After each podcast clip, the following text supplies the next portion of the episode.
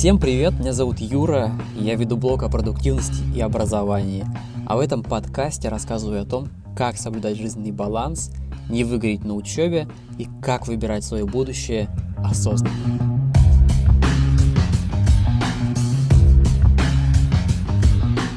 В этом выпуске мы поговорим о даосизме, о непоколебимости и гибкости, и, конечно, о том, какой Винни-Пух классный. Я сейчас на природе. Выбрался в парк, чтобы записать этот подкаст. У меня с собой термос с чаем.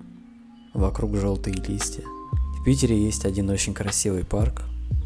Он находится не очень близко от моего дома, поэтому выбираюсь я туда не часто. Но иногда я устраиваю себе праздник и отправляюсь туда. Тут большие красивые деревья и белки, много белок. Больше всего мне нравится гулять в тишине по узким дорогам, наблюдать за природой, слушать шелест листвы под дуновением ветра. После прогулки в парке ощущаешь такой душевный покой, такую умиротворенность. Даосизм – это древняя философская школа, корни которой берут начало в Китае. Она делает упор на бытие вместе с Дао, законе Вселенной. Один из важнейших принципов даосизма – принцип судьбы или принцип действия через бездействие. Потому что порой, когда мы почти не вмешиваемся в какое-либо дело, результат получается гораздо лучше. В Азии даосизм воспринимается как смесь религиозного мышления – с верой в суеверие и необычные силы человека. Так что же такое даосизм? Сейчас попробую объяснить. Однажды жил один очень мудрый чувак, которого звали Лао Цзы. Тот самый, что написал трактат Дао Дэ Цзин. Благодаря этому трактату даосизм получил процветание. В своем труде Лао Цзы задвигал тему гибкости ума и был противником жестких неизменных жизненных позиций. Многие считают, что способность уступать это слабость. На самом деле она может быть большой силой, согласно даосской философии. Лао Цзы утверждал, что высшее благо подобно воде. Важная вещь, характеризующая даосизм – уважение к природе. Пути природы всеобъемлющие. Когда мы наблюдаем за природой через призму даосизма, мы видим две силы – инь и ян, женское и мужское начало. Ян – более активные элементы существования, например, скорость, беспокойство, продуктивность, общительность, но и твердость и скованность. Инь представляет собой молчание, пассивность и отсутствие реакции на любые раздражители.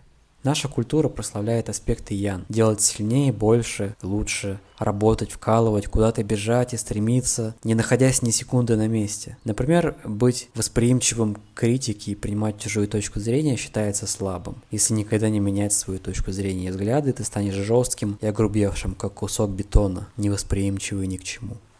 Наблюдая за водой, можно заметить, что вода принимает любые формы. Налив воду в стакан, мы делаем ее формой стакана. Когда варится, вода испаряется.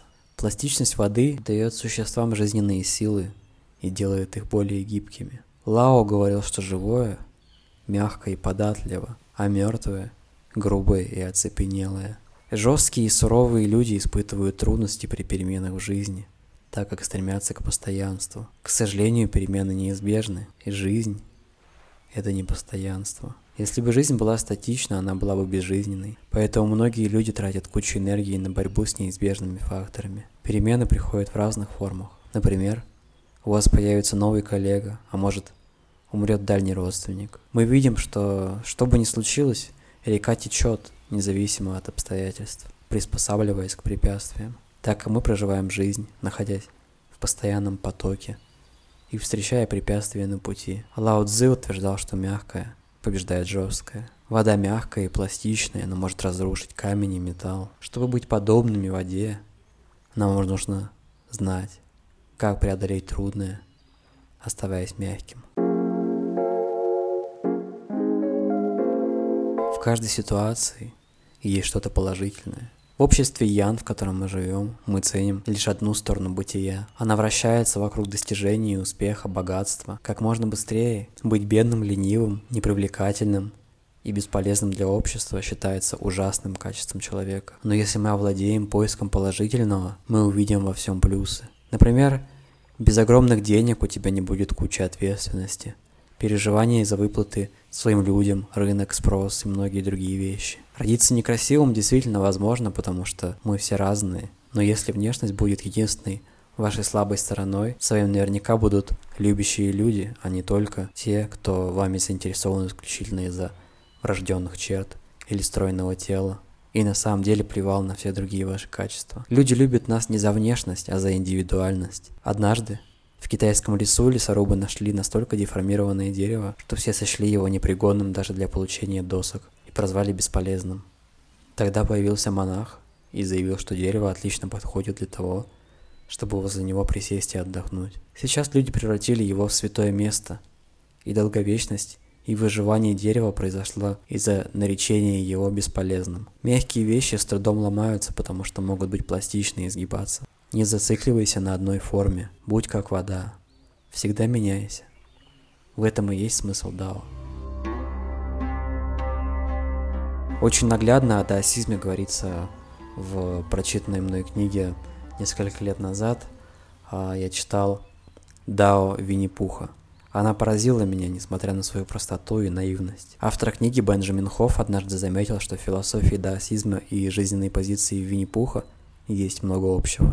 Винни-Пух, как и последователи даосизма, не стремится нарушать порядок вещей, всегда находится в состоянии здесь и сейчас. Не делает простые вещи сложнее. Пух находится в гармонии со всем происходящим, и в этом его огромная сила. У него в голове не просто опилки, а своего рода пустота, которая является залогом его счастья.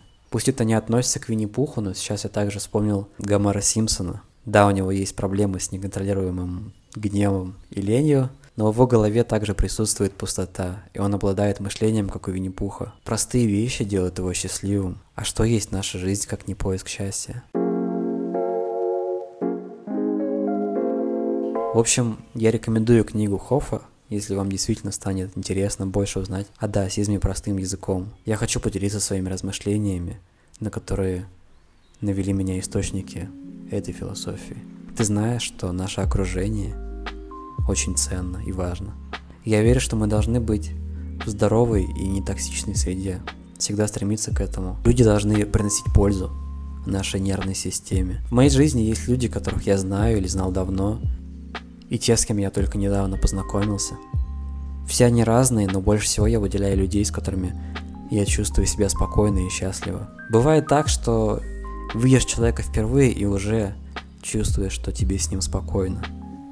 Такой тип дружбы нужно показывать и самому, излучать спокойствие и заряжать им других. Мы можем практиковать любовь и заботу, и тогда станем живыми примерами яркого источника света. Много из того, что я говорю в подкастах и видео, я вижу, как эти мысли возвращаются обратно. Я окружен позитивной энергией, но лишь потому, что я сам ее создаю и делюсь ей с другими. И сейчас жизнь мне ее возвращает, создавая круговорот позитивной энергии в моей жизни. И это прекрасный опыт. Помни, что ты можешь многое отдавать. Семя нельзя посадить в цемент, не так ли? Оно должно расти в здоровой почве, чтобы стать прекрасным деревом. Мы должны окружить себя людьми, которые питают наш дух, как вода почву. Зажги лампу внутри себя, внеси спокойствие в свою жизнь. Убедись, что твой дом – отражение твоего духа, поскольку ты – творец. Ты сам решаешь, что хочешь делать со своей жизнью. Я верю, что мы все творцы. Каждый новый опыт раскрывает новую часть нас самих. Видение позитива во всех ситуациях. Я говорил вначале, помнишь, давай будем благодарны за хорошие дни, потому что придут и плохие, они наступят. Ну и что? Сегодня у меня хороший день. Прогулка в парке. Я и наслаждаюсь, независимо от любого давления вокруг меня. Все будет хорошо. О, тут, кажется, наливают чай. Я пойду. До встречи.